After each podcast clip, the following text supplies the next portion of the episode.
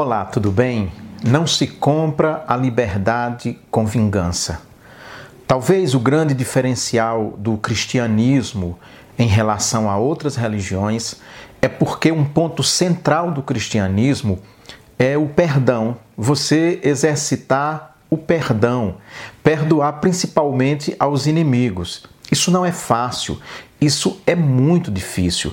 É muito mais fácil você guardar rancor, é muito mais fácil você guardar a próxima oportunidade de dar o troco em quem lhe fez o mal. Esse é o caminho fácil, esse é o caminho que muitas vezes nós andamos, mas isso traz consequências seríssimas para a nossa vida.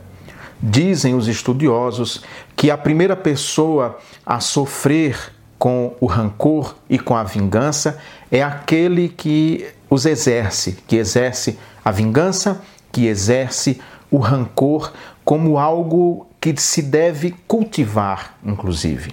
De vez em quando, a gente escuta no noticiário policial crimes de homicídio. E quando escuta a matéria, não raramente você eu, pelo menos, fico abismado quando escuto a polícia dizer: eles dois tinham uma rixa ainda de criança, brigando na escola, um ficou magoado com o outro, ficou chateado e agora então ele lhe deu o troco assassinando. Talvez você já tenha ouvido uma história desse jeito.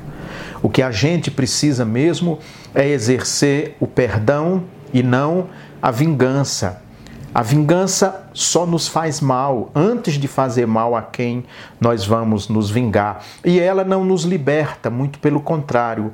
A vingança nos, nos aprisiona no ódio, no rancor, no passado e não nos faz andar para frente, olhar para frente, ter uma perspectiva de futuro, porque ficamos agarrados ao passado tem uma historinha que ilustra uma situação assim. Um dia um cavalo estava pastando no mato e chegou um cervo. O cervo, muito agressivo, chegou e falou para o cavalo: Nós vamos ter que dividir essa grama, nós dois.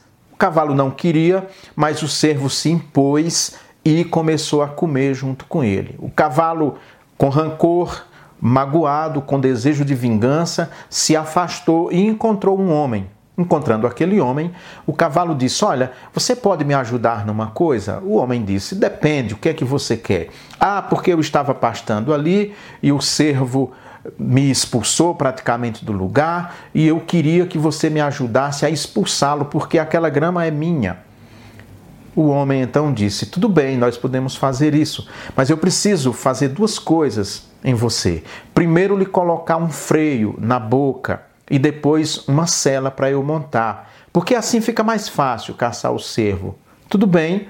O cavalo disse: Tudo bem, para mim está ótimo, desde que a gente possa se vingar daquele cervo. E assim fez. O homem montou no cavalo.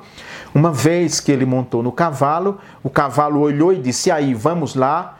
O homem pensou, repensou, bom, essa briga não é muito minha, e falou para o cavalo: agora que você está sob o meu domínio, você vai ter que, que me obedecer.